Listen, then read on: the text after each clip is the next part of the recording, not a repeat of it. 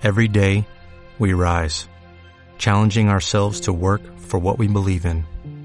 At U.S. Border Patrol, protecting our borders is more than a job, it's a calling. Agents answer the call, working together to keep our country and communities safe. If you're ready for a new mission, join U.S. Border Patrol and go beyond.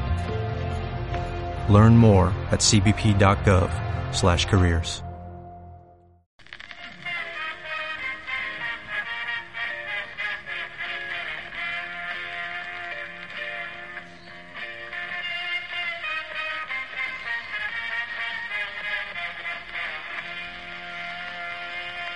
Ok, les advierto a quienes estén escuchando este podcast que vamos a spoilear totalmente una película que ya tiene, ¿no? varios meses que salió en cines de México. Yo todavía eh, me esperé y la, la, acabo de ver recientemente que ya sale en el mercado casero. Estaba hablando de esta, aquí traigo mi, mi Blu-ray. Nadie, nobody. Eh, lo, lo, menciono esto de los spoilers porque creo que sí hay algunas que, que, por lo regular yo no leo reseñas hasta que veo las películas y de, esta la verdad no me arrepentí de, de, esa dinámica que tengo porque hay algunas sorpresas, ¿no? Eh, yo la verdad no sabía, por ejemplo, que sale eh, Christopher Lloyd y menos cómo sale. Entonces advierto en ese lado de que aquí vamos a desmenuzarla, ¿no? Entonces ya con esto avisados, también lo digo porque luego se quejan por ahí de, sí cierto, ahorita antes de, iniciar, sé que los dos que están aquí acompañándome, tanto Rubén Pintos de vuelta, Rubén, ¿cómo andas? Gracias por tenerme de vuelta, digo, no, no me puedo mover mucho, así que estoy aquí como un poco convaleciente todavía, pero sí, gracias por, por hablar del, del eh, por invitarme a hablar, a, pues de, vamos a hablar mucho de cine de acción, que es como Exacto de esos géneros que también se subestiman mucho, pero a pesar de que realmente todo el mundo consume cine de acción, si lo piensas, realmente todas las mayores producciones de superhéroes de la actualidad son películas de acción. Sí, y por primera vez en este podcast, Joan Scutia, a quien yo sobre todo, bueno, e, es de la escuela Butacancha hace ya varios años, pero sobre todo él escribe de música, ¿no? Por un lado, ahorita nos, nos comenta dónde lo podemos leer, pero también sé que es así fan, fan del cine de género. Troma, me acuerdo que en, la única vez que lo conocí en, en persona, el intercambio por ahí tuvo que ver con Troma, cine de terror, cine de acción, sé que le gustó esta película, entonces en ese lado, ¿cómo anda Joan y, dónde te podemos leer? Hombre, pues un gusto antes que nada por invitarme por primera vez a este podcast que la verdad es que me fascina, es que haya espacios para hablar de cine de género está increíble. Me parece también una sorpresa que tantos años después de, de todo el cine, todavía esos géneros sigan como un poco renegados, ¿no? En, la crítica y en la discusión, pero por eso están estos espacios. Y bueno, pues pueden leer eh, ahorita en la revista Vogue, eh, Vogue México, ahí escribo de música, a veces de cine también, en Indie Rocks y, donde nos dejen escribir, ahí, ahí estamos. Vientos. Eh, y antes de empezar, porque esta onda de los spoilers la traigo muy presente porque le hicieron ahí varios berrinches a esta Fernanda Solórzano en Twitter y ya saben que obviamente cualquier pretexto es bueno, ¿no? Para quejarse. Porque creo que ella, aquí los, ella es una cliente de, de, de los trolls, sociales. Porque puso un spoiler, entre comillas, de hace de una serie de hace 20 años que es The Wire. Eh, y los tres aquí sé que somos muy fans de esa serie y justo, ¿no? Esto va a estar saliendo a una semana exactamente el pasado lunes. Eh, falleció repentinamente. Sí fue de esas muertes que nadie se esperaba, más allá de que ya lees eh, la historia detrás de este actor de Michael K. Williams.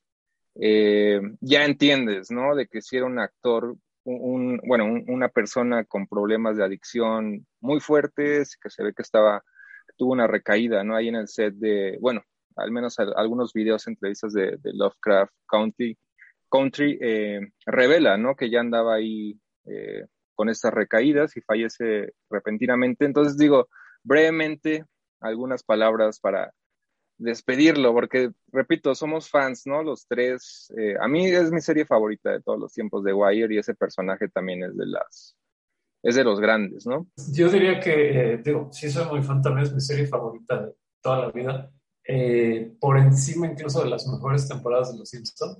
Eh, creo yo que entre, entre muchas de las cosas que se pueden mencionar y subrayar más bien, es que esta serie ahora tan en boga que está, eh, que si la diversidad y la inclusión, The Wire es una de las series más diversas que se han hecho por la ciudad en la que transcurre, que es Baltimore, un, reparto predominantemente afroamericano, el personaje de Michael K. Williams, que era un, basado en, eh, inspirado en un personaje de la vida real, que era un ladrón eh, bisexual, bueno, la serie lo enfocaban más en el lado homosexual, que era como una suerte hasta de Robin Hood porque iba y atacaba a los de otras pandillas. también en esa serie pues salía una detective negra que también era homosexual, entonces el personaje pues, eh, Kima. Eh, lo hizo tan icónico, pero son tan icónicos no por sus preferencias sexuales o su color de piel, sino por lo bien escritos que están, porque son, eran seres humanos complejos. Eh, todos los personajes de la serie, y este en particular, el de Omar, de Michael K. Williams, pues era icónico totalmente, imponía mucho y al mismo tiempo se sentía también una sinceridad en todos sus diálogos de esta especie como de caballero andante de las calles de allá de Baltimore. Entonces sí, es, es por eso The, Wire es una serie tan importante, creo yo, porque era eh, eh, una serie tan bien estructurada y no había personajes menores ahí. Y, pues uno, otra vez, de los más memorables, pues era el de Michael. Bueno, fue más bien uno de los actores más, o sea, más conocidos de la televisión americana y tal vez como de los que mejor eh, reflejaba este estilo de vida podrido, ¿no? De Estados Unidos en, la pantalla. Eh, digo, también era como una, una personalidad que, tenía como a veces muy marcado también esos estereotipos, ¿no? De artistas, de actores. salió, también mucho como, está Omar obviamente, pero salió también en CSI, ¿no? En un capítulo de Los Soprano también como gangster, que Soprano para mí Boardwalk Empire, también su personaje era, importante su personaje.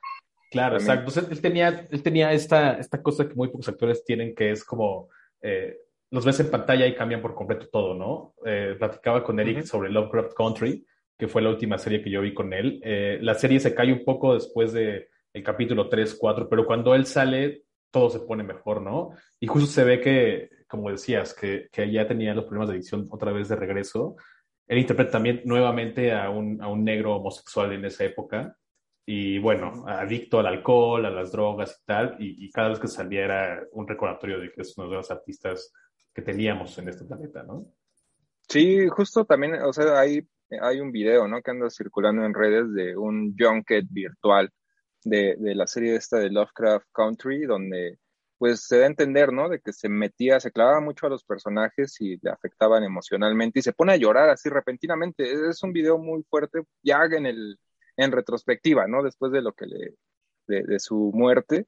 Eh, que se dice que es por sobredosis eh, de heroína, ¿no? Dicen que estaba toda la parafernalia ahí en, su departamento, pero bueno, eh, pues ni modo, ¿no? Se, se, se va, se, es grande. Curiosamente, y aquí va a ser la conexión, espero no, no, no va a salir tan, va a salir un poco natural con lo que vamos a hablar realmente, porque justamente muchos de esos actores, ¿no? De, yo veía, hay algunas excepciones, pero la mayoría de los actores de The Wire nunca tuvieron una gran transición a, cuestión de cine, ¿no? Porque Michael K. Williams, más allá de que nosotros lo recordamos, era más todavía lo que en Estados Unidos es el character actor, ¿no? Como que nunca había tenido, o más bien nunca tuvo ese rol protagónico en una película, ¿no? Eh, lamentablemente la gran mayoría, creo que eh, quitando ahí a, se me fue el nombre, a Michael este, Jordan, ¿cómo se llamaba? Este,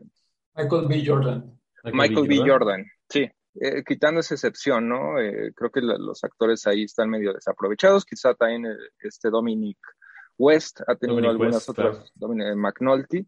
Pero en, la serie de John Wick sale por ahí, ¿no? Este Lance Reddick, que en The Wire la hacía de eh, de Daniels, ¿no? El, jefe policíaco, que era como el más recto, pero al mismo tiempo eventualmente ahí con McNulty se entiende, ¿no? También entienden.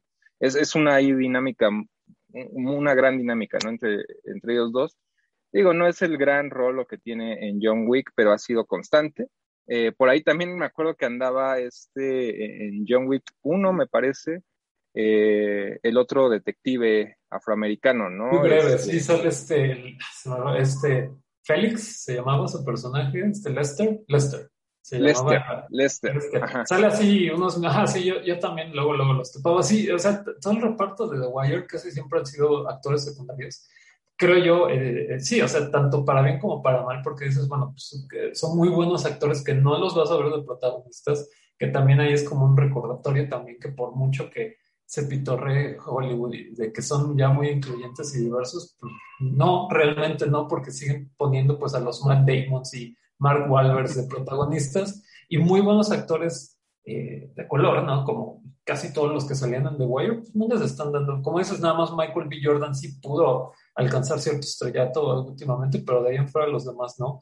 Pero eh, por un lado está bien que no, o sea, tienen como cierto rango, cierto perfil. No es que no puedan hacer todo tipo de papeles, simplemente eh, tampoco me los imagino ahí, este, eh, pues en alguna película de Marvel o en alguna de esas cosas más este, de gran presupuesto y proyección, pero pues también como de medio pelo. Creo que ah, ah, las películas de, de, John Wick, ahorita que vamos a entrar, y esta de Nobody, si lo piensan realmente, han sido anomalías en el sistema de Hollywood la primera de John Wick costó como 30 millones de dólares, que no es nada en Hollywood, nada. Y, y tenía un Keanu Reeves que otra vez ya iba a la baja, había hecho algunas películas medio chafonas los últimos años o que no habían tenido pues muy buena acogida. Y sale eh, esta película dirigida por sus dobles de acción de Matrix, o sea, Chad Stahelski y, David Lynch eran dobles de acción. Y la escribe este eh, el guionista, se me va el nombre. Eh, eh, que es el guionista también de, Nadie, que es Derek, aquí los tengo porque también se me va ese nombre, Derek Kolstad. que había escrito como dos o tres películas de acción directa en video, entonces realmente ahí no había como grandes nombres, ¿no? Pero sin embargo es, gente que los, los dobles entendían cómo dirigir la acción y el guionista cómo presentar la acción y los personajes, entonces ahí hubo un muy buen matrimonio de, todos estos elementos. Y pues creo yo que se repite ahora en Nobody y, la verdad es, y digo, también si, si se, pues hay que resaltarlo, John Wick impuso ya toda una moda de películas de asesinos solitarios, eh, lo todo, que no es que lo haya inventado el género, pero de repente vino sí, lo... de eso. Lo pone de moda, ¿no? Porque ahora que también, por ejemplo, vi, bueno, no este año, pero el año pasado vi por primera vez esta surcoreana que me había recomendado Rubén, la de A Bitter Sweet Life, y la ves y tiene un montón de eh, cosas así, ¿no? Paralelos con John Wick. Obviamente no inventa esta, esta onda, ¿no? De, lobo solitario que se enfrenta a una organización criminal para la que trabajaba. Eh, pero bueno, sí lo populariza totalmente en Hollywood. Y, y, curiosamente, o sea, John Wick 1 se estrenó en un Fantastic Fest así en, fue su premier mundial en un festival, eh, pues que nosotros lo, veneramos, pero en realidad pues es de super nicho en Estados Unidos, es una salita ahí en, en un Alamo Draft House en Austin, ¿no? Es, muy pequeño todo, y ahí fue su premier mundial.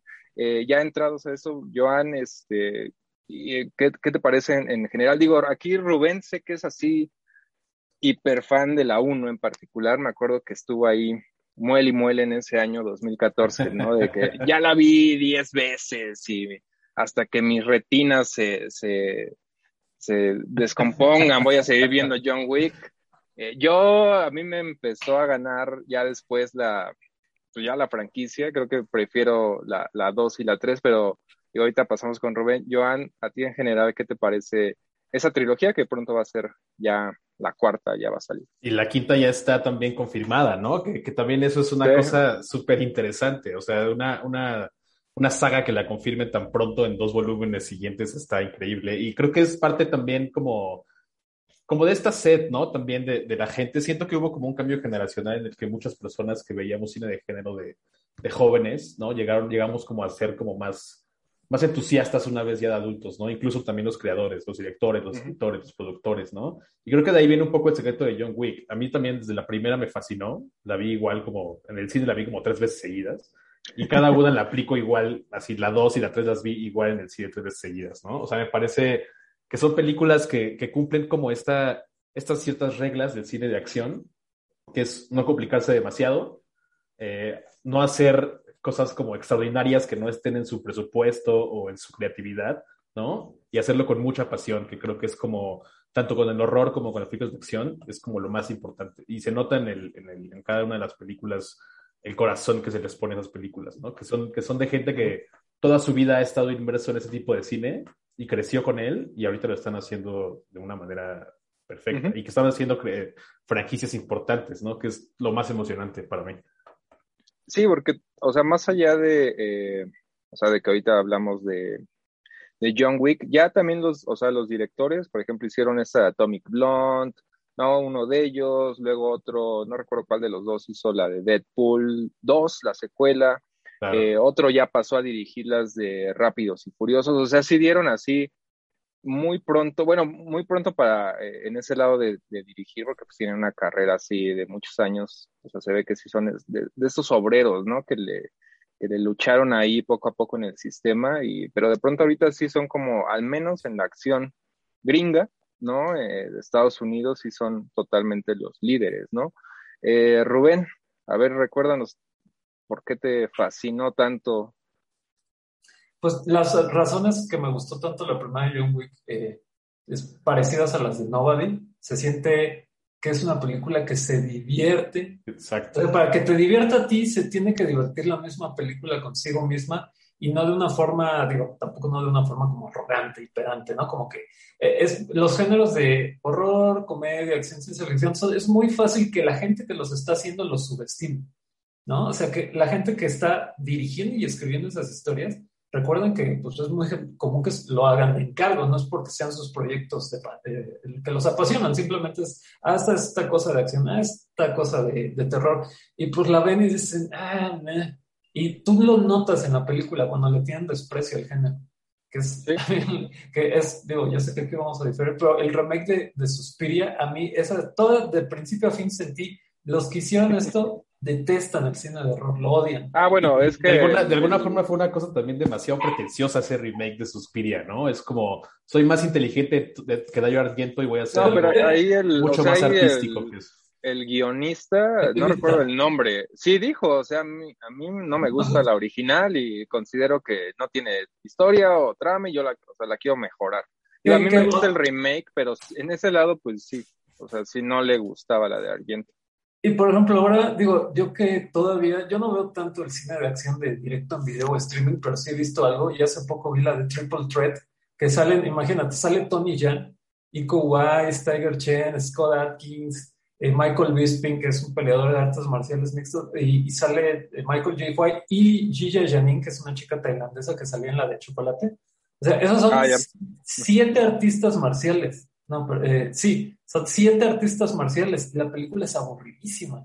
En verdad. Ah, no, bueno, la, la esta, la de, no sé si la vieron, la de que también se conecta por un actor con, con Nobody, la de Jiu Jitsu, eh, que sale ah, este, que, este, bueno, es, es, el protagonista Alan Mosey, que igual es así artista marcial y fue el nuevo kickboxer, que sale ahí brevemente en la escena de Nobody, es uno de los que madrean en el, en el autobús, ¿no? Es ahí brevemente. Pero igual, o sea, es una mitología aburrida, las escenas de acción, o sea, y, eso, y sale ahí en esa de Jiu-Jitsu también sale Tony Ya, eh, bueno, Nicolas Cage, que es lo más decente. Eh, no, bueno, sí, mi, punto creo yo es que no de nada sirve que tengas como a los mejores artistas marciales que te pueden hacer las mejores escenas o tal vez incluso muy buenos coreógrafos si el guion no tiene chispa y no tiene personalidad y carisma. Entonces, este guionista Kolstad que escribió John Wick y, y, Nobody sabe crear mitologías, sabe ponerle muchísima personalidad al guion y es, en muchos sentidos es como la contraparte de Wick Nobody en que sí es un como matón legendario, pero es un hombre en crisis de la mediana edad, con familia y todo, y que tiene así como este deseo latente de salir de su caparazón y volver a lo que era. Pero al hacerlo, pues aquí sí, a diferencia de John Wick, que nadie lo puede tocar y si lo tocan es como si nada, aquí sí, todo le duele, todo le pesan casi las reumas y todo. O sea, se siente diferente la acción. Son elementos parecidos, pero al mismo tiempo los, los trabajó de otra manera, que eso para mí es señal de un buen guionista, no es alguien que te hace historias súper innovadoras todo el tiempo, no es alguien que toma algo que ya hizo y le da la vuelta y lo, lo vuelve a trabajar de otra manera diferente, porque aquí si se fijan, todo se repite, hay mafiosos rusos, por ahí hay, un, hay un muscle car, la forma en la que revive, sale de su invernación. Entonces, eso para no, mí. No, pues también en, hay una, o sea, en, John Wick en la 1, este, más allá de que ya es como la opinión popular que fue todo por el perrito, en realidad, lo, o sea, iban por el carro, ¿no? Se meten a asaltar. Aquí también en, Nobody hay un asalto. O sea, sí se repiten un montón de. Y, bueno, ese guionista es, es, es, tan padre que, que, incluso hace como dos historias de dos personas completamente distintas, ¿no? Aquí en Nobody es una persona que anhela regresar a sus años mozos, ¿no? Y John Wick es una persona que de plano no quiere volver a regresar, ¿no? O sea, y, y cómo es posible, o sea, se me hace a mí como muy padre que, que pueda ser una especie de antítesis de John Wick, ¿no? Como de persona totalmente distinta, y sin embargo salga increíble igual que John Wick. ¿no? Eso, está, eso está padrísimo. Sí, sí, sí. Otro, digo, ahorita eh, les pongo otro tema, pero igual otro detalle así de, para mí lo que hace también un buen guionista en este caso es de que todos los detallitos que de pronto, por ejemplo, la pistola que le da, es el cuñado, ¿no? Y, y, la guarda así en el, en el refri y ya ni te acuerdas, cerca del final de la película, la saca de ahí. Exactamente. ese, tipo de detallitos es como de, ah, este güey no pone nada más esto por, al azar. Es un guionista que sí leyó su Anton Chekhov, ¿no? O sea, ¿sabes qué? Si presentas algo en el primer acto, tiene que volver en el segundo, tercero. O sea, si el personaje. Gran ejemplo de continuidad, claro. Guardó un arma en el congelador, pues la va a usar otra vez, no te puedes olvidar de eso. Y, y es tan común que otros guionistas sean muy holgazanes y se olviden de esas.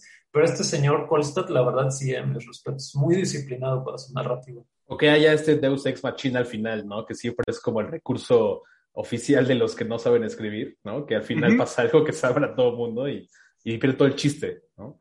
Sí, y, y, esa idea de que como tú como audiencia, igual yo ya ni me acordaba de que estaba ahí esa pistola y de pronto es ay, güey, o sea, eh, funciona, ¿no? Es efectivo en ese lado. Eh, en esta onda de, de, estrictamente de las escenas de acción, ahorita que mencionaba Rubén, ¿no? Que sí tienen, es otra vertiente las de Nobody. La verdad, eh, no, no creo que, a mí me divirtió mucho la película, pero sí no la pongo a ese nivel de, de separar las, los set pieces de acción con las de John Wick. Eh, ¿Ustedes cómo la vieron? Más allá de que esta, la, la primera en el autobús, sí me gusta precisamente por eso, ¿no? Como que se ve un tipo oxidado, ¿no? Como que ya tiene, obviamente tiene rato de no entrar a los golpes y lo que decía también Rubén, ¿no? De que ya es también viejo y sí se nota, ¿no? El esfuerzo y que luego luego está bien madreado. Más allá de esa, eh, las otras se me hacen más divertidas que otra cosa, ¿no? Creo que un poco tiene, tiene que ver también con la capacidad de los actores, ¿no? Digo, Keanu Reeves es una persona que, que su, su, actividad física es enorme y Bob Odenkirk es alguien que, bueno, viene de ver Cold Soul donde no hace nada de acción, ¿no? Hace pura pura gracia y puro carisma y también tiene una carrera de comediante, ¿no? Y, y acaso de dos, tres papeles ahí medio dramáticos, pero no es una persona que realmente uno conozca eh, que, hay, que haga acción, ¿no? Creo que un poco por ahí tiene que ver como, como esas set que tú dices, a lo mejor son como mucho más, eh, menos eh, de acción y más meticulosas las de Nobody, justamente por eso, ¿no? Igual con la exigencia del actor, lo que tiene que ver por ahí. Y creo que también John, la, la, la, trilogía de John Wick, este, por eso me gusta, a mí me gusta más la 2 y la 3 que la 1, porque sí le fueron subiendo de nivel, ¿no? Como, o sea, ya las últimas, en la última película, las escenas con, donde sale con un caballo, o luego los perros. Los perros. esas con los perros, genial. ¿Quién era Hailey Berry, no? La, la Hailey Berry, sí. que sale con los perros, o sea, sí le van subiendo en ese lado. Rubén. Pues es que, digo, van, por objetivos muy diferentes, ¿no? Eh, que, eh, las peleas, creo que en las de John Wick lo ves hacer las cosas que hace Keanu y dices, ah, no manches, sí les debió doler a los otros. Y tú ves Nobody y dices, ah, no, sí le debió doler al, protagonista lo que hizo. Entonces va por, va a la inversa en ese sentido. Y sí, o sea, me parece muy válido que, eh, creo yo que la, la saga de John Wick va como un poco a la par de la de Ip Man en el sentido de que cada nueva entrada, cada nueva secuela era más peleas, más acción, todo más elaborado y, es, la, la, acción crece eh, y a la inversa la trama se va volviendo más chiquita, más chiquita, porque ya las excusas para pelear pues ya son cada vez más, más absurdas, que es, que digo, es normal que hacer eso en las secuelas. También a, Ip Man, a, Donnie Yen, de repente, ya en la 4, que es como la, la más flojita, creo yo, ya sale este Scott Atkins y de plano se lo va a buscar y no, es que tenemos que pelear porque sí, porque soy súper racista y odio a los chinos. es así de, esto no tiene ya sentido, pero bueno, Sí, las peleas son increíbles. Eso, sí, eso no queda duda. Que creo que también eso es como una, una, cosa muy de, del cine de género, ¿no? Por ejemplo, las secuelas de Evil Dead también hacen lo mismo, ¿no? Hacen mucho más con la sangre y con los efectos, pero la historia cada vez es más absurda. Pero se disfruta también demasiado. Pero mencionas Evil Dead, eso que acabas de decir es un buen ejemplo de más bien de, a mi parecer, cómo llevar las secuelas. Que la secuela inmediata de la primera de Evil Dead es una parodia de la primera. claro, incluso los primeros 10 minutos es un recuento de lo que pasó en la primera, ¿no? y es una parodia, eh, remake parodia, como es como la masacre de Texas 2. Es una parodia de la ah, primera. Sí, sí, sí. Y claro, los fans que, que, querían más de lo mismo, pues las odiaban porque decían, no, pero ¿cómo? Pero bueno, Evil Dead 2 es de culto, de la, la secuela de Texas Chainsaw, la 2, ya, ya ha ganado un poquito más de... Porque sí, sí, entendieron que era cuál era la tirada y en la 3 de Evil Dead pues también ya es una aventura medieval y todo. Creo yo que eso es una, o sea, eso aplica muy bien, pero sí, pues también es por cuestiones de, de mercado, la, las, tanto las de John Wick y las de Man de Donnie Jensen, pues la, la, lo que quiere la gente es ver más peleas y más acción, y pues sí, es lo que te va a dar. Y, y aún así, aún así la, o sea, sí, por ejemplo, de, John Wick 2 sí medio, recuerdo que flaquea ahí toda la historia en Italia y que hablaba como una, una señora, ¿no? Que salía ahí como, no sé, ya ni me acuerdo muy bien, pero a pesar de todo esto, sí, sí se mantiene, creo, esa mitología, al menos cuando se, este reencuentro que es donde termina la 3 con este eh, Lawrence Fishburne, ¿no? Que es la reunión ahí, obviamente con los ecos también de, de The Matrix. Entonces digo, más allá de eso, a mí también, eh, y de que ya es una, un absurdo total toda esta onda de, ¿no? De que ahorita lo comentamos. Sigue entreteniendo, que es lo importante. Sigue entreteniendo. Y tiene la chispa, la, la, de que, por ejemplo, el, el, mundo de John Wick sí es muy fantasioso, pero el mundo de Nobody sí se siente más, más, aterrizado, más real. Y eh, es para diferentes películas, a pesar de tener elementos similares, pues funcionan cosas pero, Pero Rubén, son, como un contraste tremendo las dos. Son los mismos mundos. Ahorita, ahorita, ah, bueno, ahorita platicamos. Eh, pues curiosamente ahorita que decías, ¿no, Rubén, de que pues eran como mundos diferentes. Esto también ya había advertido el spoiler y creo que... Sí y no, eh, sí y no. No, pues yo lo... El tono es diferente, pero el... Ah, no, no, a lo, que, a lo que iba es de que pues al final del día, y te digo, no lo había, no sabía realmente, sabía que había como algunas este, ahí eh, noticias de que querían juntar en algún punto, ¿no? Este, a John Wick y a ¿Cómo se llama? Hodge. Hacer un Freddy contra Jason, cabrón. Ajá. Pero lo, lo, más bien, ni siquiera leí bien la nota, pero lo tomé más bien como esto, ¿no? De que de pronto los, los medios ahí empiezan a, crear ahí cosas. Pero pues ya viendo la película, eh, pues queda muy claro, ¿no? Que es un universo compartido. Hay ese detalle de las, estas como moneda, bueno, como pedazos de oro, ¿no? Como que usan, es como la moneda eh, de estos asesinos, ¿no? Secretos de este mundo, el hotel y demás. Entonces, digo, simplemente, ¿qué les parece esa idea de que ahora ya todo es universo compartido? Eh, no sé realmente si vaya a ser factible que en algún punto se crucen ahí, pero pues ahí está puesto, ¿no? Pues supongo que por la forma en la que funciona el, el, sistema de ahorita, pues sí, a la menor provocación quieren hacer este universos compartidos. Eh, conocen la idea, digo, les recuerdo, que en su momento Universal quería revivir sus películas de monstruos con el Dark Universe y bueno. Ah, bueno, sí, sí, sí. Se, quedó en el... Sí, o sea, que se quiere hacer un universo que encaje, ¿no? Aquí sí. No, espérate, no, no, no, no solo se quería, ya habían presentado, o sea, ya tenían las fotos ahí que este Bardem iba a ser la criatura de Frankenstein, ¿no? Era, era Bardem. Johnny Depp, el hombre invisible. Johnny Depp era el hombre invisible. Eh, o sea, pues, Russell Pero bueno, la momias fue una, una basura. No, pero, o sea, que es como la diferencia entre cuando el universo está, lo quieren hacer de, a fuerza, así con calzador quieren meter todo, y cuando sí se está creando, ahora sí que orgánicamente, ¿no? Fluye, que fluye, como en este caso de que sí es más, más viable, ¿no? Hacerlo de, de John Wick y de, del protagonista. también hay que ver esas fotos de los actores que decías, ¿no? Ninguno de esos actores tiene como una carrera en ese tipo de cine, que también es como súper con calzador, ¿no? Se nota, digo, desde ah. ahí. Los del Dark Universe, sí. sí, totalmente. O sea, sí era como un proyecto así que desde su origen no... O sea, por, ejemplo, viendo, viendo John Wick tantas veces y viendo Nobody las tres veces que le he visto, creo que... ¿Ah, ya tres? Sí, ya. creo que sí vería un universo compartido de ellos dos justo por, o sea, por, por esas veces que las he visto y porque sé que pueden fusionar, ¿no? O a lo mejor es una barbaridad y es, es una porquería también, pero creo que es una porquería buena al final. Si es que se logra y escriben los mismos y, dirigen los mismos y producen los mismos, creo que estaría buenísimo. O sea, yo sí le daría un chance. Yo sí le daría un chance. Yo la verdad así ya, o sea, cuando en, en esa de Nobody ya pusieron eso de las de las monedas y demás, sí me quedé esperando así como, van a, o quizás no Keanu, pero va a salir este Ian McShane o alguien, ¿no? Como ahí. Sobre todo que el guion da los hints, ¿no? Eso está padrísimo. Sí. sí, sí, creo que podría ser nuestro MCU, que a mí en lo personal no, ya tiene rato que no me emocionan, salvo algunas, como las de James Wan, de, no, Guardianes de la Galaxia 3, y la estoy esperando.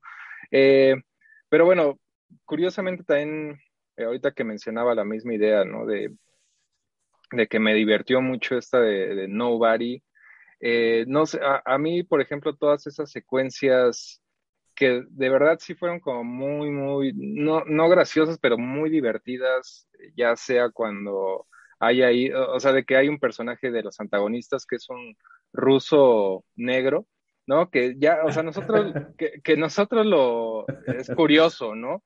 Pero de pronto llega el protagonista, este Bob Odenkirk, y se lo dice, ¿no? Como, Nunca había visto un ruso negro, ¿no? Exacto. O sea, hay varias, digo, no lo quiero reducir esto a, pero supongo que podría ser así como momentos favoritos, porque creo que, repito, en lo personal, más allá de las, de las secuencias de acción que me gustaron, pero más allá de eso, me quedo con esos momentos de, de Nobody que me agarraron así como, pues sí, desprevenidos, ya sea eso o el eh, Christopher Lloyd. Cuando Christopher Lloyd se, levanta del sillón, ¿no? Que también es casi un aplaude en, esa, en esa escena. No, de hecho, es que si lo también, digo, sí, son detalles aparentemente pequeños, pero que pesan más. o sea, se burla, si, si lo quieres poner así, pudiéramos decirlo, de un poco de la corrección política de, la inclusión, porque sí hay un personaje que es negro y es ruso y los demás mafiosos rusos lo ven y le dicen, pero tú cómo vas a ser ruso si eres negro?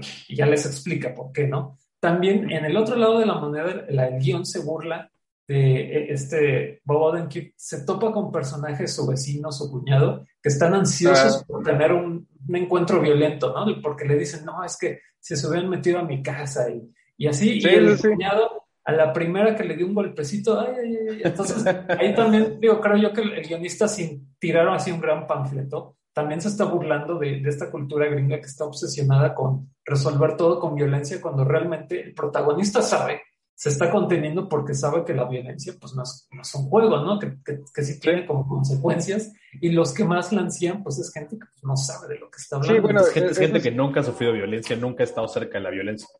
Sí, ese es uno de los temas también, ¿no? De que pues, centrales de la película, sobre todo después de que ocurre esto del asalto, ¿no? De que todo, es esta onda, ¿no? Como de la masculinidad y de que todos lo ven así como, güey, pues hubieras actuado, ¿no? Yo, el, no solo el cuñado, también el vecino con su carro, ¿no? Así de, no, pues a mí, ojalá se hubieran metido a mi casa, yo sí los hubiera desmadrado, ¿no? O sea, tiene también es, en ese sentido, eh, o sea, entrado a, escenas favoritas, porque repito, también esta onda de que creo que también, no sé si sea, si entra ya en la onda autorreferencial, porque repito, toda esta idea de que John Wick se está vengando es por su perro, eh, ya la retoma ahora y en realidad lo que termina derramando, ¿no? Todo en, el personaje de Nobody es el, este llavero, ¿no? El, como brazalete de, su hija, que es, es un gatito, ¿no? Es como ahí un llavero de un gato. Eh, no sé cómo. después en la casa, ¿no? Ajá, que ni siquiera. graciosísimo también. Ni siquiera se lo habían llevado, ¿no? O sea, ese tipo de cosas a mí es lo que pues me mantuvieron así divertido toda la Pero creo que en las dos películas hablábamos ya de como de, que pueden ser distintas, pero también son como lo mismo, digamos. Eh, pues John Wick y, en este caso Bob Odenkirk en la película es como de que nada están buscando un pretexto, ¿no? También. Son pretexto para, para poder soltar esa ira que tienen dentro los dos, que al final creo que es lo que los une, ¿no? Son personas, acaso por, por motivos distintos, pero se unen por una ira que está acumulada desde hace muchos años, ¿no? Y sí, o sea, es, es en verdad un, o sea, si lo pena de esa manera, es, sigue siendo un cine de acción, pues, muy de espectáculo y entretenimiento, pero sí tiene un dejo de astucia. es muy humano también. Que, y humano, sobre todo, que es algo que pues en muchas otras producciones de bajo o alto presupuesto no vas a encontrar. A mí lo que me aburre de las películas de Marvel, y te lo digo, que aclaremos que yo no soy anti cine de superhéroes, yo, yo pasé años de mi vida comprando cómics de superhéroes hasta que me, me, me, perdieron porque ya no me gustaban las historias. Pero cuando ves las escenas y escenas de peleas y de acción y explotan cosas y se derrumban el edificio, no hay consecuencias. En Civil War ya sé que, hicieron tratar de meter consecuencias muy por encimita, pero pues al final tú, la gente está de, no, pues yo quiero ver a Iron Man y Capitán América pelear, ¿no? Y pelean y pelean y pelean y pelean y no se rompen ningún hueso, casi no sangran, o sea, eh, y acá ver a Bob Odenkirk ahí este, arrastrándose y sangrando y todo, doliéndose de... Y verlo casi toda la película con marcas de cicatrices en la cara, eso como dices, lo vuelve humano y te acerca más al material que estar viendo como... Eh, o sea, eventualmente todo por servirse acaba y también estar viendo como que repeticiones de golpes y patadas sin consecuencias también te va a cansar. Entonces, una vez más, le doy muchísimo crédito al, al guionista aquí por eh, sí, repetir ciertas cosas de John Wick, pero haciéndolo eh, eh, con otra presentación y, definitivamente el cine de acción estadounidense, pues repito, o sea, si lo piensan las de superhéroes son películas de acción, pero el cine de acción, acción que sea más como punzante, que sea, que tenga cierto filo, este señor y realmente todas estas películas, pues han sido como su revival hasta cierto punto y no por nada John Wick pues salían N, cantidad de clones que lo quisieron evitar. Yo la verdad sí los pondría como a toda la, esta camada que ya mencionamos sus nombres, eh, al menos de la acción estadounidense. Sabemos que obviamente los asiáticos, pues digo, Rubén creo que ahí diferimos con los con la ola de Indonesia, ¿no? Con toda esta banda de,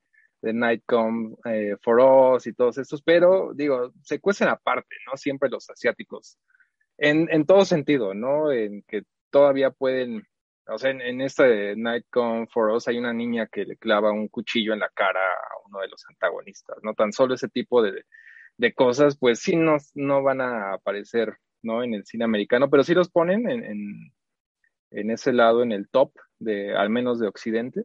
No, sí, o sea, es que si, si lo ves por ese lado, yo pondría, bueno, este Polstad y y bueno, David Leitch fue el de, el de, los dos de la primera John Wick, David Leitch fue el que se fue a hacer Deadpool 2, Atomic Blonde y la de el spin-off de Fast and the Furious.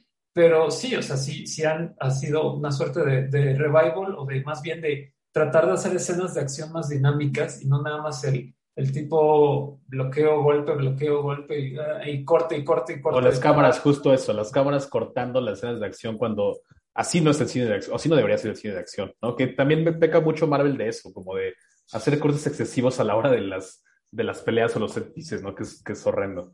Y, eso era algo en, John Wick, ¿no? O sea, eso también era, se sentía diferente hasta como el, el ritmo, ¿no? Como que sí era una secuencia, me acuerdo en John Wick 1, donde entra como ya cerca del, del clímax, este, donde creo que es como un bar, ¿no? Que es este, todo anda con, con colores neón y es como muy, hasta cierto punto, despacio, ¿no? Como dispara y se mueve, o sea, sí traían como otro timing, ¿no? Ellos.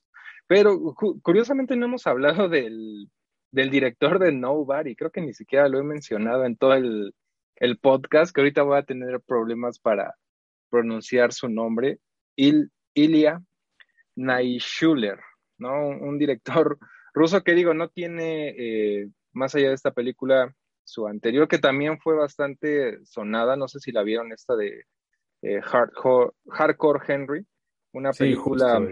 Creo que es una película igual que John Wick, eh, que, dividió audiencias, ¿no? O la amas o la odian.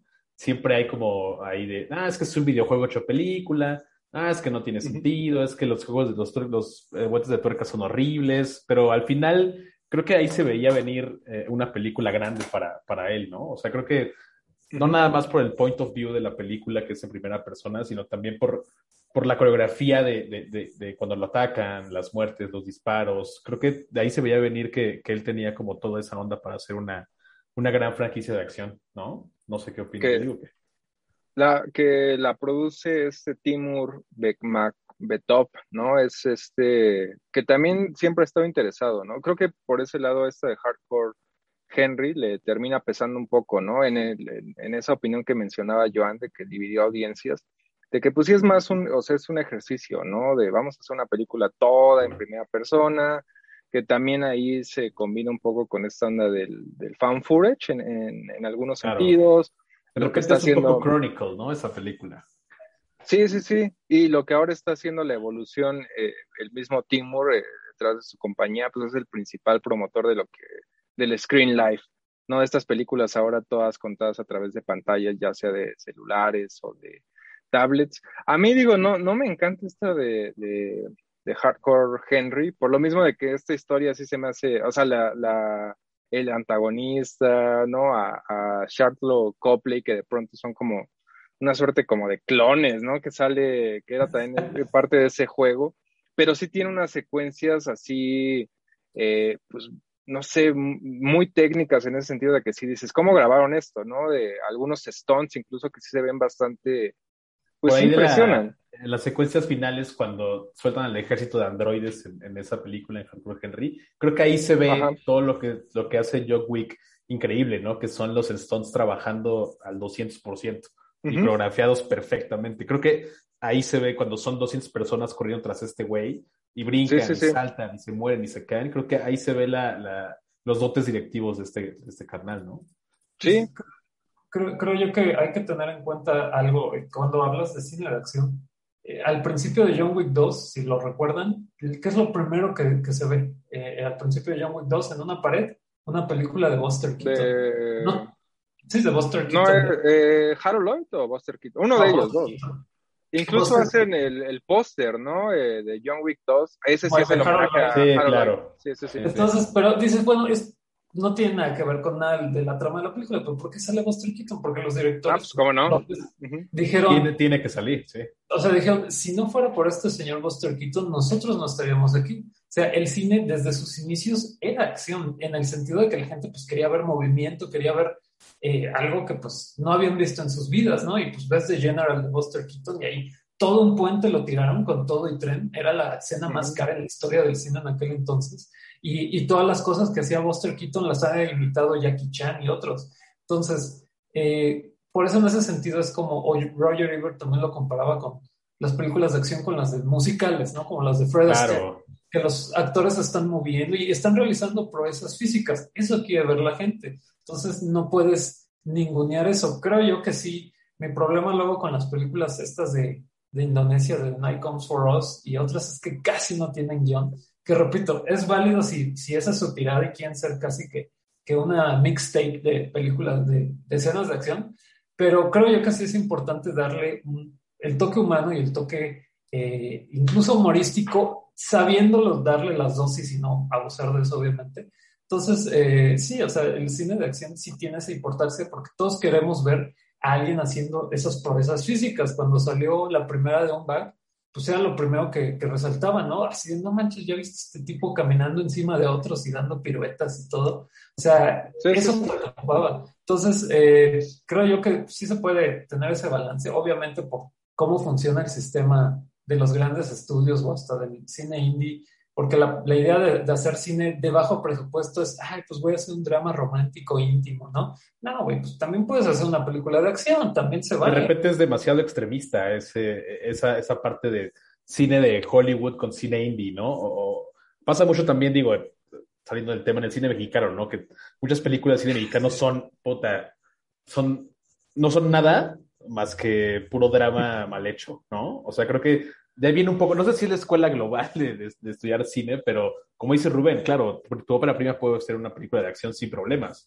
El chiste es que yo no sé, no sé, no sé qué les enseñen o no sé qué onda, pero generalmente todos se van por dramas minúsculos que no funcionan. lo, que iba a decir de con Henry rápidamente es que es lógico y obvio que ya haya una generación de directores que estén influenciados por un videojuego o por, o por cine ya más de, por ejemplo, la de Shoot 'em Up con este Clive, eh, Clive Owen, ¿se llama el actor? Clive Owen, sí. Eh, era, eran hasta cierto punto hasta un fusil en las películas de Hong Kong de John Woo, o sea, con la gabardina y una pistola en cada mano, pues nada más lo cambias por Chovium Fat y es lo mismo casi. Eh, entonces, o sea, no tienen, eh, eh, creo yo que es, lo dijo de hecho este Paul, Paul Schrader, de quien somos muy fans, Eric y yo, siempre lo seguimos ahí en, Facebook, el, guionista de Taxi Driver. seguramente Joan también, ¿no? Somos, somos fans de sus estatus de Facebook, ¿cómo no? llegó Paul Schrader y en lugar él de condenar el, no, es que el cine ya no es lo que era, él dijo, no, es que si ya viene una generación de cineastas que los influenció el cómic, los videojuegos, el anime y todo eso, pues es normal que sus lo que saquen va a ser diferente. Y, luego hay una, o sea, por ejemplo, me acuerdo mucho que esta de, no sé si la vieron, la de 1917, ah, eh, de Sam Mendes. Todo, todos los críticos a nivel así como más mainstream decían es que es como un videojuego. Y yo la fui a ver y más allá de que sí es como una misión así, pues realmente te das cuenta así de, creo que estos güeyes no han jugado un videojuego Pero, pero además, o sea, pasa, también o sea lo, lo mencionaba rápido, eh, Hardcore Henry sí se siente como un videojuego, claro. es decir, es un shooter, ¿no? La mayoría del tiempo. Pero la pregunta debe ser, ¿se siente como un buen videojuego? pero, ajá, justo a, a, lo que yo iba, o sea, creo que por, por, por, la, por, por, la, por la vida que estamos viviendo y por lo que está saliendo eh, tecnológicamente y tal, creo que también hay o sea, hay oportunidad de nuevos géneros, ¿no? Está el cine de escritorio que decían ustedes, como este, este es font footage, que no es fan footage, pero es como en pantallas de sí, teléfonos. Le, le están llamando, le están llamando están los videojuegos, exacto, están los videojuegos. O sea, creo que también acaba de salir esta película de Aglash Matrix, del que hizo The Nightmare, que también es una película. Eh, es documental, ¿no? Ajá, Richard Donner se llama. No, no, Richard Donner es el no, de, eh, es este. Eh, este ah, sí, sí, el director que hizo el otro documental de. Que hizo el de. El de las teorías de, de, Shining, exactamente, y de Nightmare. Ah, creo que son géneros, creo que son géneros como, no sé, de alguna manera nuevos, que vale la pena explorar. Y como decía Rubén, o sea, puede ser como un género nuevo con películas buenas y películas malas, como cualquier tipo de expresión artística, ¿no? O sea, creo que no, de a hacer una película de videojuego se me hace una cosa tan fácil para cualquier crítico que, no tiene cabida. Sí, Rod, Rodney Asher. Rodney Asher. Rodney Asher. O el mismo... es, no, hay cierta esquizofrenia, es curioso, porque luego hay gente haciendo videojuegos que quieren hacer películas y gente haciendo películas que quieren hacer como un videojuego, entonces pensarías, ¿Por qué no se cambian, intercambian papeles? Porque las, Ah, bueno, sí, es que hay, hay juegos donde llevas 15 minutos y no, ensayos, hay ensayos dejan los apretar. Videojuegos, los videojuegos son al final una película, ¿sabes? O sea, los, existen, pues, o sea, no es una barrera que, que, no se pueda explorar y que no se haya roto ya como para No, y, repito lo, lo, que decía Rubén, de que luego hay videojuegos que te echan 10 minutos de historia y ok, pero ya quieres, digo, de pronto por eso luego yo juego más. Por, yo, eso yo, la, la, palabra juego. Exacto, yo de pronto juego más este, cosas tan simples y básicas como fútbol, porque pues sí es entrar a los, al desmadre y a estar ahí atento. Y digo, hay toda una escuela, ¿no? De este Hideo Kojima, digo, no por nada en su biografía de Twitter dice que ¿no? Tiene el 70% del cuerpo de películas. Se, claro. Se nota. además es, un gran amigo de Edgar Wright, otro, otra personaje que hace no, películas. No, cálmate, Hideo Kojima es amigo de Edgar Wright, de Matt Mikkelsen. Exactamente. De Guillermo, del Toro. Todos salieron. Toro, Todos tienen cameos, todos tienen personajes en de este. The Stranding. De The Stranding. Ajá.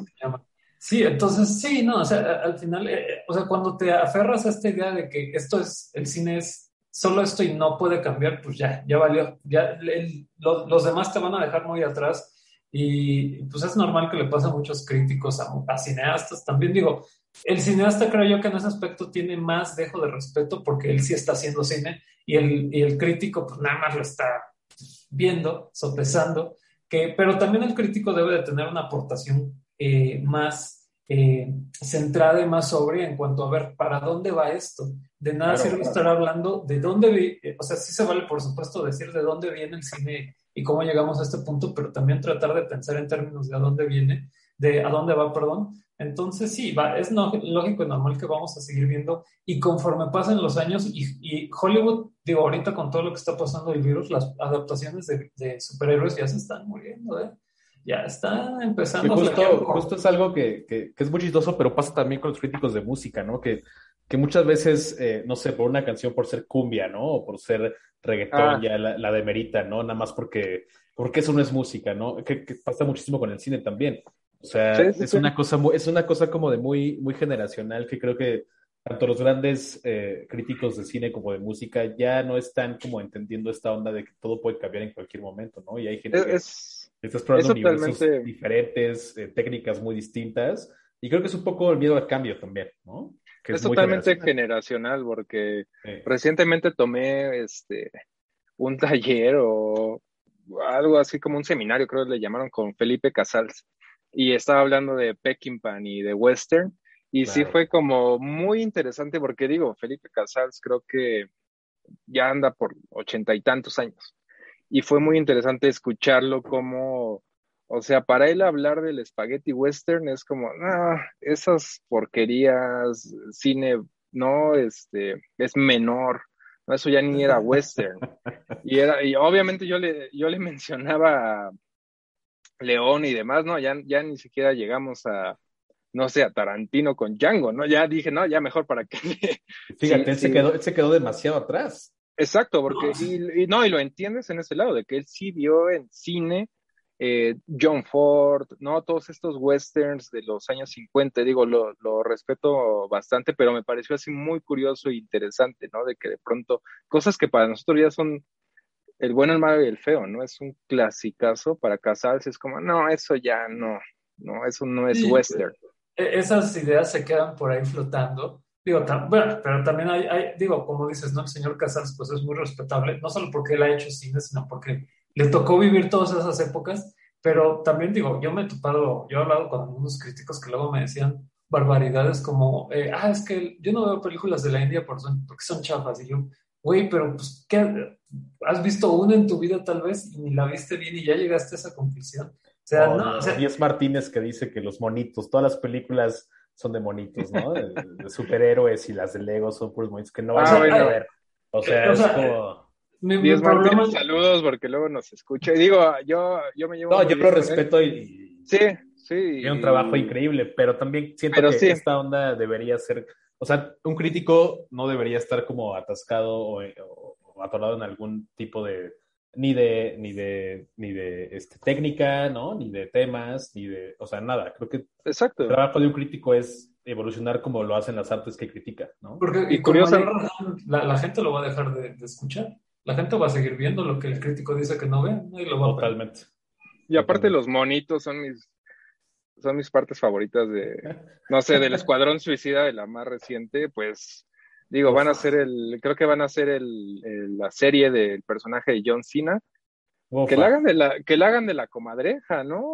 O sea, al final a mí me, me quedo con la comadreja o con las ratitas o en Guardianes de la Galaxia, obviamente con este Rocket, ¿no? Eh, siempre a mí los monitos literales son mis favoritos de esas películas. No, pues digo, eh, aunque yo diga, hace rato dije que ya no veo el cine de superhéroes de Marvel, pero no significa que ya no quiero ver el cine de superhéroes. Mis, que sea, malo, que sea malo per se, ¿no? O sea, sí, o sea, algunas de mis películas favoritas de superhéroes fue eh, la italiana esta de Me llaman Jig Robot de 2016, pero esa le daba un giro muy diferente en cuanto que este sí el protagonista era un bueno para nada, nadie que se la pasaba todo el día viendo porno en su departamento. Y la misma Super con Ryan Wilson, ¿no? Que la, Super de es muy buena. Y es lo mismo, o sea, es como eh, quitarle el aspecto, deja tú de la fantasía, sino eh, eh, realmente darle la vuelta de adentro hacia afuera, de, sabes que en el mundo real, si, intentas ser un superhéroe, pues te va a ir de la fregada. Y, entonces, se agarraron mucho, ahorita que mencionaba Joan, esta, digo, ya nos desviamos, pero está bien.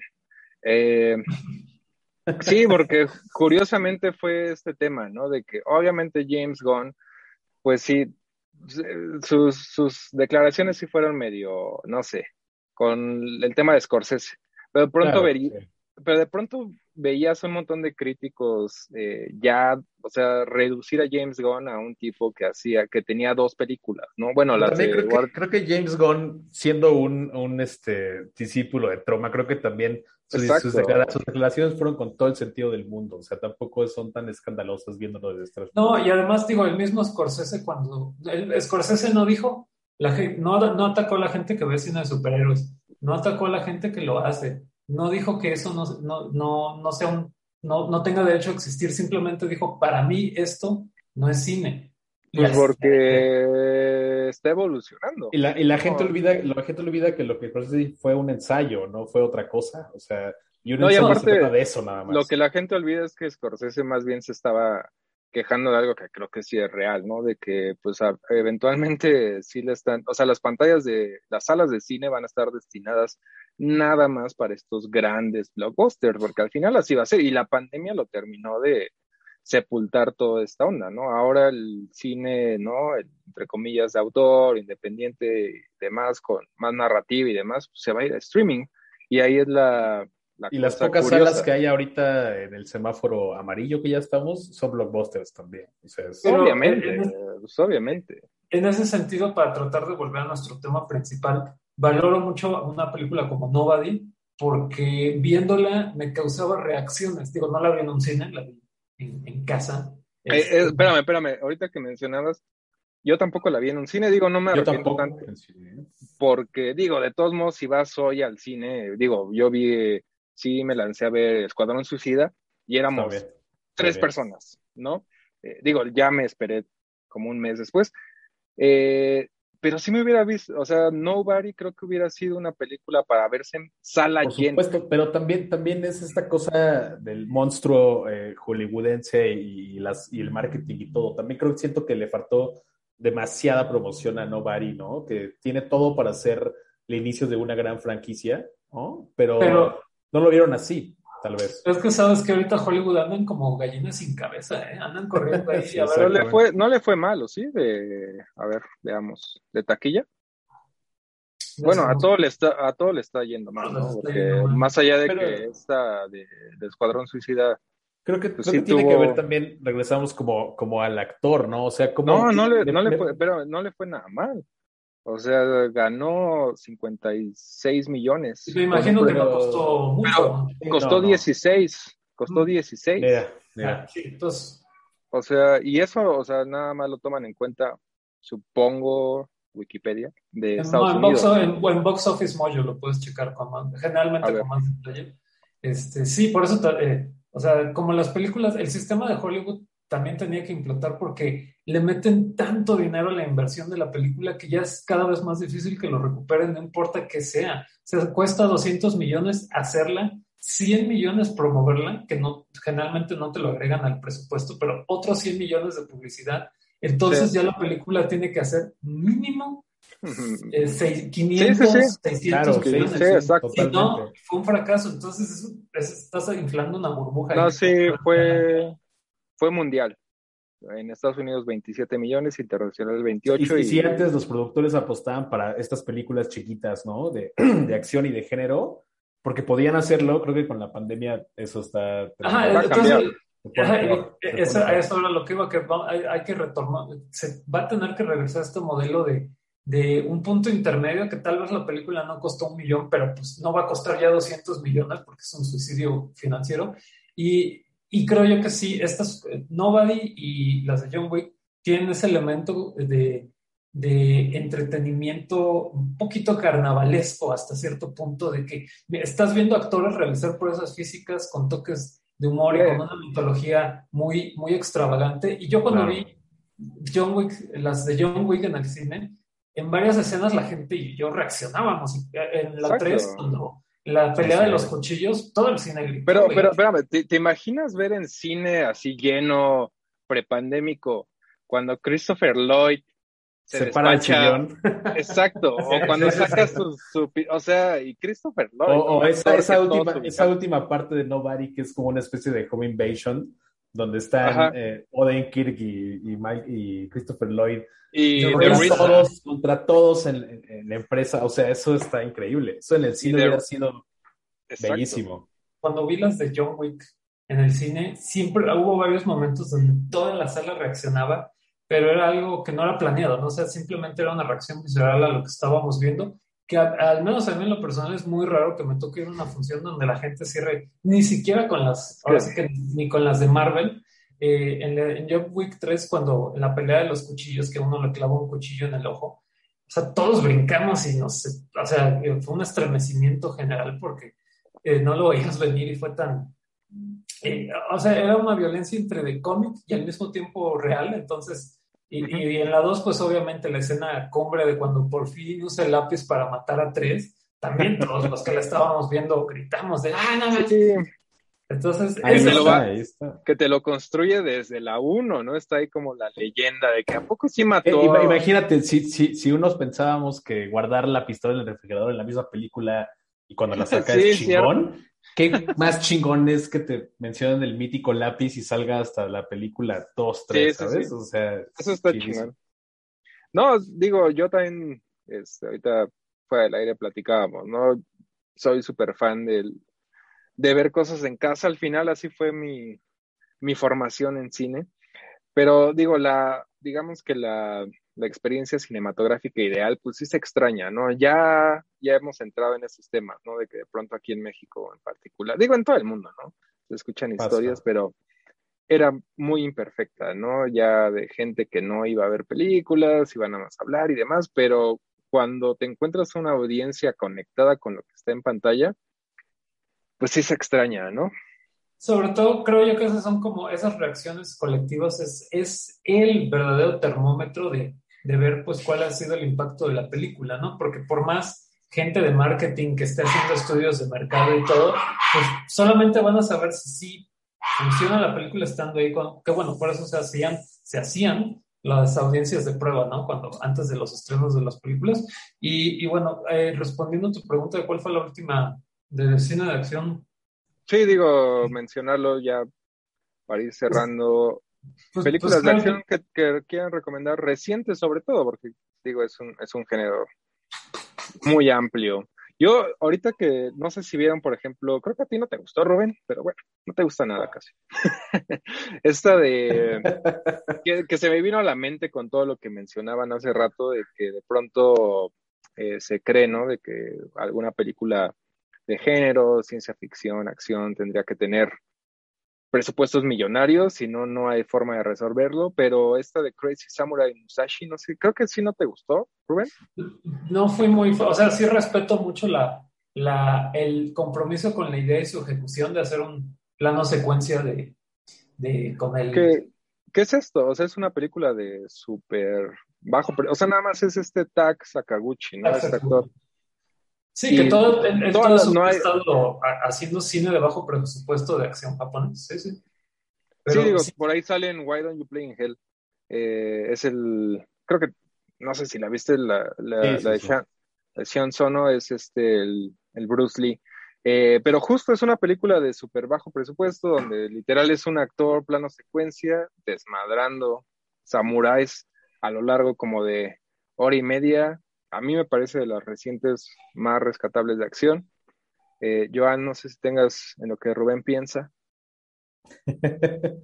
pues apenas vi The Guest de Adam Wingard, que era el escritor de Your Next, que The Guest es también un poco como, como la anterior película del director de Nobody, justamente, que es como este super soldado, ¿no? Que, uh -huh. que está creado por el ejército y entonces, pero él sabe que es un super soldado, ¿no? Es como, es contrario a esta de, del anterior de Nobody. Y, es justo eso, es como pura acción al full, con un poco de horror, con muchísima sangre, muchísimos balazos. Y sale justamente uno de los actores de, de The Wire, que es el capitán. ¿Cómo se llama este actor? Eh, eh, ¿Cuál capitán? El capitán de The Wire, el, el, el, de, el jefe de McNulty, todos ellos. Ah, Daniels. ¿no? Ajá, justo sale ese actor también. Es cierto, también, es el también como Reddick. un, ajá, exacto, Lance Reddick, también como un este jefe de policía, ¿no? Creo sí, que ahí se une sí. un poquito esto de, de, lo que hablábamos hace rato, como de los personajes y actores que no sé si estén destinados a este género, pero que lo usan demasiado. Esa película es, es buenísima y, y, es, es muy cortita y es muy simple también. Y creo que es como de las películas de ficción más chidas que he visto últimamente. Sí, yo también no tiene tanto que la vi. Anda en Netflix, si, si no me equivoco, ¿no? Eh, no sé. Bueno, yo la vi ahí. Creo que Rubén la odia esa, ¿no? No, no Ah, sí. la odio, pero no, no, no, no. Ah, de que no, no ¿Quién- pasa no me nada. la odias o la amas. No, sí, Ah, no me pareció. nah, esa, de- esa de, de Guess sí fue de tus... Pero de Guess se me que- hace, se me hace cachondísima, se me hace Es que eh, violentísima. creo que mi, problema con la película es su Aquí, amarrando navajas. que, que la obsesión que digo también es parte del show de todos estos directores influenciados por los ochentas, pues como de Claro. a todo instante y segundo la película te está así como remarcando de lo ochenterosa que es desde la banda sonora. La banda sonora sí me gustó mucho, que era una joya porque tenía Clan of Seamox. Que según tenía- yo, según yo es la película para la gente que es que no es mamadora con Drive, ¿sabes? O sea, es para la gente que, que ama Drive tiene que ver esta película para darse cuenta que, que no está es que, tan por bien. ejemplo, Ah, bueno, ya. ese fue otro de mis Ya, problemas. ya, sí ya sentí como copia de Drive. Sí le copiaba mucho a Drive. No lo podemos. Drive, cuando salió también, sacó mucho a la luz toda esta onda neo-retro ochentera con las músicas de sintetizador electropop. Y varios dijeron, órale, de aquí somos. Y de Guess sí bebe mucho de eso. Obviamente, pues digo, para ti lo bebe para bien, para mí sí se queda como. bueno, hasta el actor es muy parecido. Creo, creo que lo bebe, pero al final también lo que decíamos un poco de, de, de Nobody en su guion, que es como de que se burla un poco también, ¿no? O sea, siento que The Guest es como una burla a Drive, como de, puta, Drive es para maricones y acá vienen los huevos, ¿no? Ah. Creo yo. Podría ser, Creo. o sea, podría- pero siento que, que, que The Guess es como se, se está riendo del material y no con el material, que también creo yo que hay una diferencia ahí. Pero bueno, para no desviarnos más, eh, respondiendo a tu pregunta, Para no pelearnos más. aparte, este, no, pero la banda sonora sí, sí me encantó, que tenía ah, cosas muy, chi- muy chidas, hasta a los de Daft, que es como cosas muy... Claro, sí, sí, sí. oscuronas. sí. Eh, El soundtrack. Eh, pues yo la, la, la última película, la verdad, de acción que puedo pensar, eh, relativa, re- reciente entre comillas, es este, La Villana. Y la, la traigo a colación, Ah, bueno, sí. la película de Corea del Sur, porque es, tiene que ver mucho con todo lo que dijimos. Tiene un intro en primera persona como Hardcore Henry, así tal cual, y Sí, está increíblemente ejecutado. Y después tiene una escena de persecución en mos- motocicletas que inspiró una escena en John Wick 3. O sea, los directores la vieron y dijeron, nos encantó, órale, vamos a hacer la nuestra. Y eh, creo yo que esa película de la villana hace algo que todas las películas occidentales de mujeres de acción no saben hacer, que es hacer una heroína de acción humana y femenina. Las, lo- la idea que tienen acá de ser heroínas de acción es, pues es una mujer que se comporta como hombre, punto. Claro. Que, lejos de ser algo empo- empoderador a la mujer me parece denigrante porque están diciendo, ah, para que una mujer sea realmente rompemadres tiene que ser hombre o comportarse como hombre, lo cual es una tontería. Y en La Villana, o sea, es la combinación del melodrama coreano tan bien Que no sé qué, Sí. no sé qué piensan ustedes, pero creo que, o sea, seguramente la odian. pero Birds ver. of Prey creo que ahí, ahí entra bien ahí, ¿no? O sea, es como Birds of Prey con Margot Robbie. Mm, Ah, eh, sí, yo, la verdad no le, la- hacen, le hacen un poco de justicia a, a eso que tú dices, Rubén, como a esta mujer rompemadres femenina. Creo que, obviamente, con una mirada occidental completamente eh, establecida, pero no, no es tan sexual ni tan machorra. Ni Pero nada. es que también en la de eh, eh, en la de Birds of Prey, si mi memoria no me falla, también había algunos de los personajes que les habían, que había personajes masculinos que les habían hecho cosas y ellas pues buscaban algún tipo de venganza o retribución. Y en la de la villana era, o sea, el, el eje de la trama era que eh, esta, la protagonista formaba, bueno, se enamoraba de un hombre que la traicionaba, después formaba una familia y la volvían a traicionar y era así como de, o sea, no me dejan tener mi propia vida y no me dejan ser madre ni ena- enamorarme. Entonces, creo que ahí está la diferencia clave, que el enojo de las mujeres de acción occidentales es porque son es, rudas es- y ya. es un, es un desamor rapidísimo también. Y, ¿no? y- y las, y allá en Oriente entienden que lo que le da fuerza a la mujer es cuando se enamora o cuando tiene hijos. Y acá Claro. eso lo ven como una debilidad.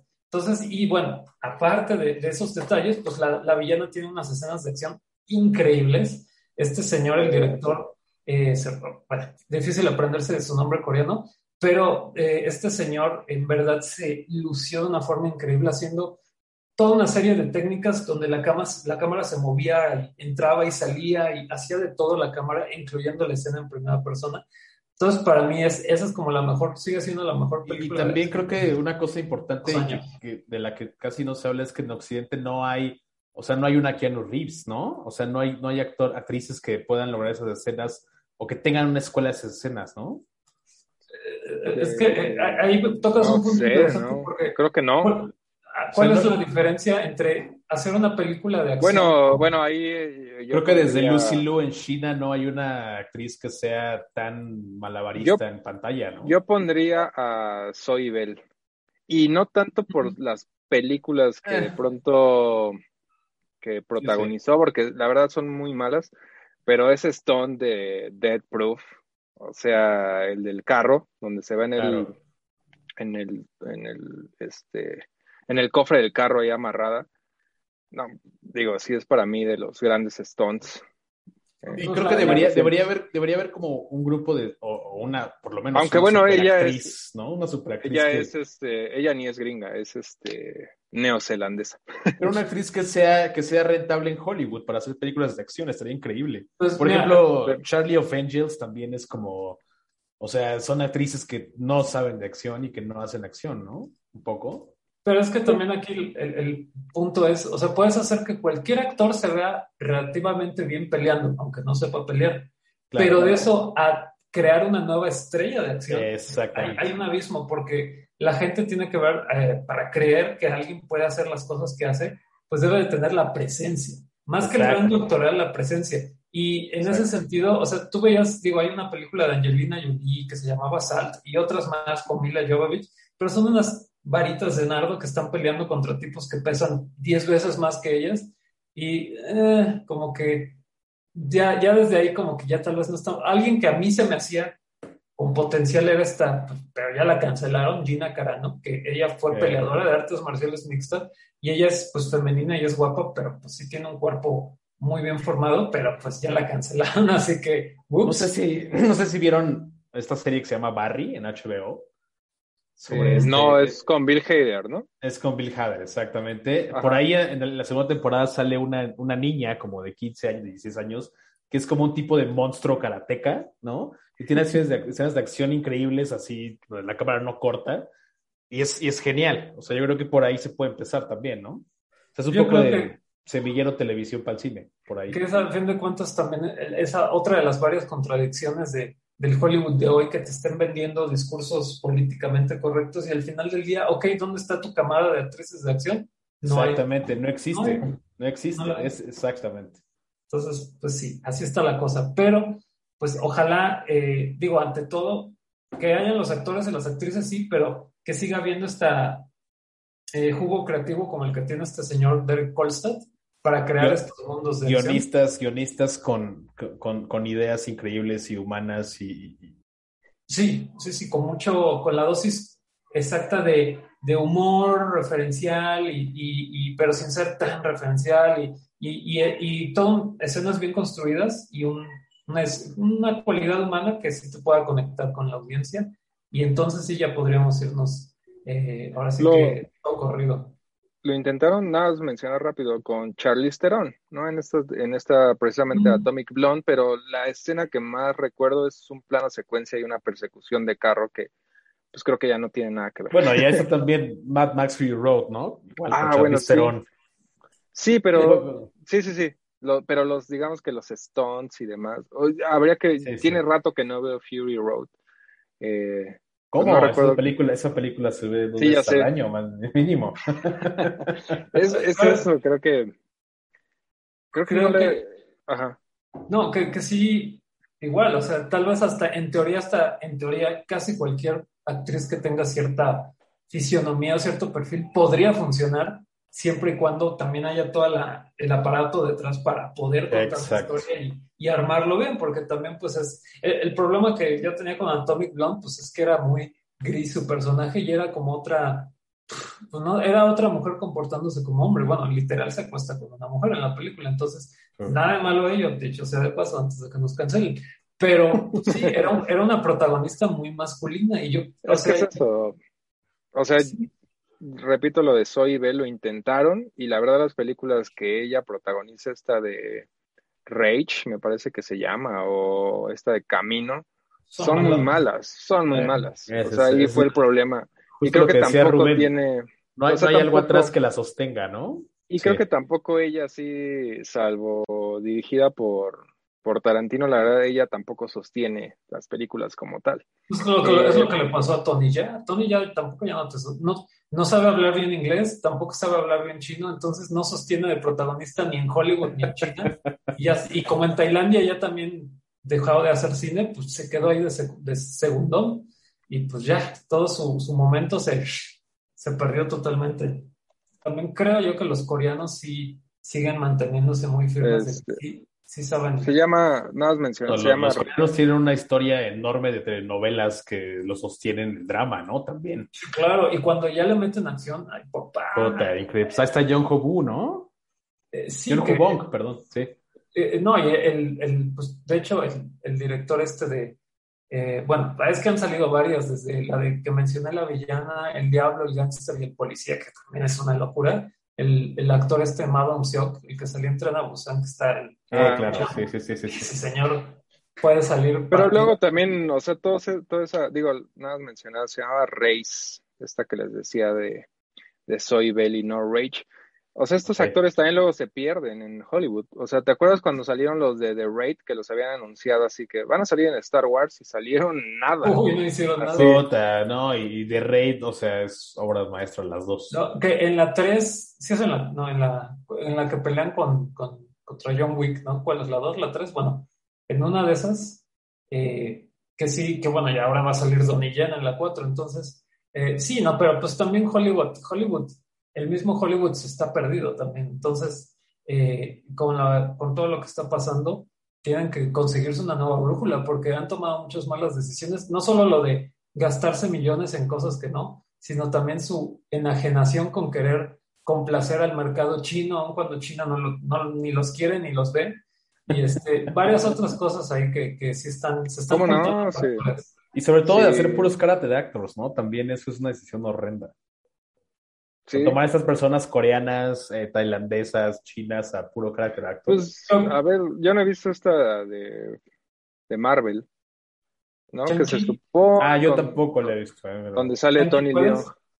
Pero se, me hace, se me hace una Crazy Rich Asians, pero en acción. había, había una reseña muy eh, ahí en Leatherbox, una reseña muy divertida que decía así de cuando terminó la película, mi acompañante, bueno, escuché así en el cine de que esta es la mejor película extranjera que he visto en mi vida. Entonces, obviamente en Estados Unidos, ¿no? Eh, claro. Si, ese, es el mood, ¿no? Yo la recomendaría para ir cerrando Gangs of London, la serie de, mm. precisamente del director de The Raid.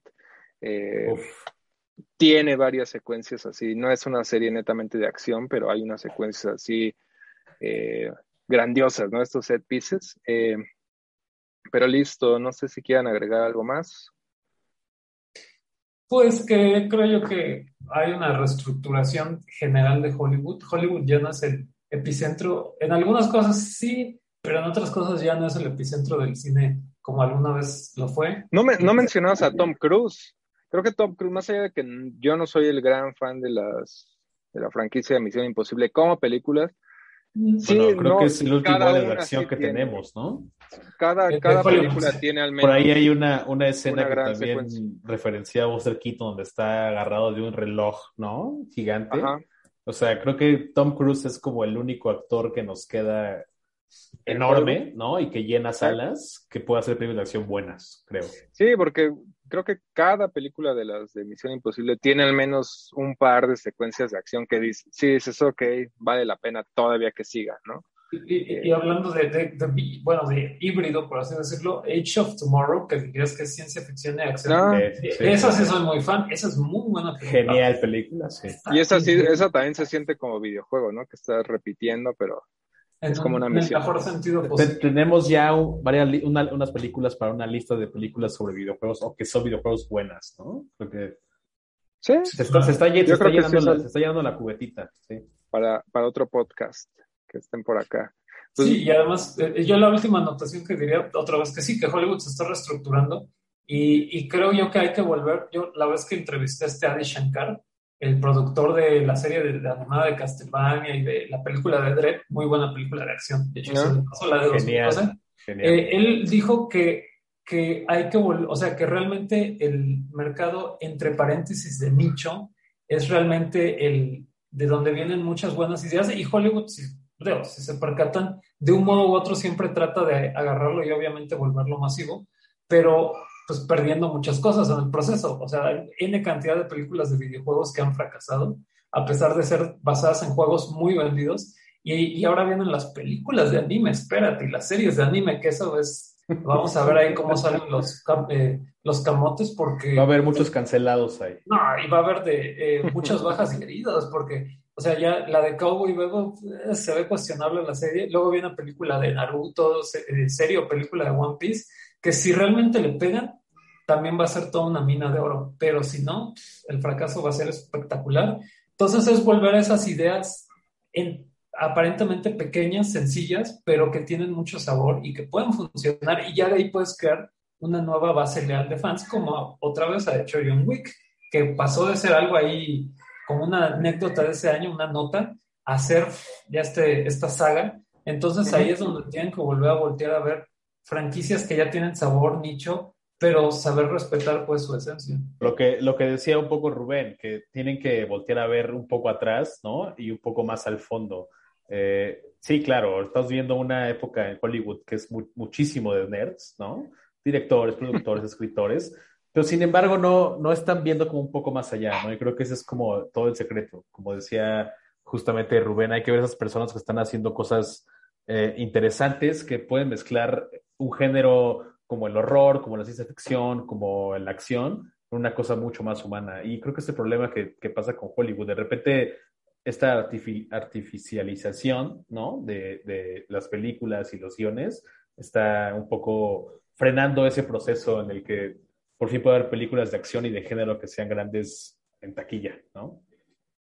Tal cual. Sí, a, ver qué, qué surge con toda esta onda. Yo he leído, por ejemplo, que también pues, lo que sigue en Hollywood es que cada vez van a ser muchísimo más caras las películas, cada vez menos blockbusters que lleguen a salas, pero esta onda, ¿no? De Elon Musk llevando al espacio a Tom Cruise, o sea, ese tipo de, cosas, ¿no? A, ver qué sucede. Eh, y bueno, pues siempre tendremos Fantasía Fest o Stigues para, Ah, bueno, para ver películas. Sí, claro, o sea, ahí sí, también como dices, ¿no? Cuando la gente dice, bueno, es que el cine está muriendo. No, en Hollywood se les están muriendo las cosas. En el resto del mundo se siguen haciendo cosas increíbles y digo, como recordatorio, los en Corea del Sur pues siguen haciendo unas cosas. Claro, ahí viene nuestro, ahí el comercial viene en nuestro podcast de Fantasia próximamente. Y justo eh, hay varias películas de, de, la selección de este festival que se sienten como eso, ¿no? De que pues, el cine al final, Hollywood creo es que una cosa, pero está bien. el cine como, como la música no está muriendo, al contrario, creo que cada vez hay como más personas que están haciendo cosas mucho más enfocadas y mucho más creativas y mucho más interesantes, solamente hay que volver a verlas, pero no tenemos un traje y no tenemos una casa de dos millones de dólares para volver a verlas y, hacer Quizás está, quizás sí se está muriendo en el sentido de que pues quizá ya no sea el mismo fenómeno cultural, pero de que hay propuestas así muy valiosas siguen siendo, siguen habiendo. Eh, pues muchas gracias, eh, Joan, que ya queda ahorita en, en el récord. Nos echamos uno de terror próximamente, ¿no? Para Halloween, para tenerte de vuelta por acá. Y bueno, muchas gracias por estar por acá. Y Rubén, ya sabes, siempre es en casa. de, colado, sí, yo sé. Gracias, gracias. Y sí, ahí que venga lo que tenga, todos los bonitos de Brayes, porque a pesar de flojo el año en cuanto a estrenos comerciales, pero obvio, pues hay, como dices, ¿no? Fantasia y otros lugares donde hay mucho que descubrir y que eventualmente, pues quiero pensar, llegará a los servicios de streaming el resto del año. Así es. O si no está en los torrents también, digo. Al final del día, pues sí, hacen o sea, el, que quiere ver cine y que quiere consumir cosas, digo, está en internet para todo. Y ese es otro tema que estaría bueno, porque pues cada vez, la verdad, o sea, si de por sí antes de la pandemia, ahorita sí ya el modelo de distribución se siente así súper lento, ¿no? O sea, películas de hace un año a P no, uno, no puede entrar a Letterboxd y sentirse actualizado, eso es una tarea imposible hoy en Feral, Yo, yo vi Feral hace como tres años y apenas la está estrenando. Yo la vi hace un mes, imagínate. Exacto, o sea, ese o sea, el modelo de distribución a cines y a streaming oficial también tiene que, no sé cómo le van a hacer, pero tiene que hacerle, tiene que ponerse las pilas. Los piratas, esos güeyes no descansan. exactamente, Esos güeyes ya van a tener la nueva de Sean Sono en, en siete días que se estrena en vivo. Cuando se estrene, cuando se estrene ahí, en una semana la tenemos el pinche webcam rip. No, en HD. Tal cual. Pues muchas gracias. No, gracias a ustedes. Gracias por la invitación.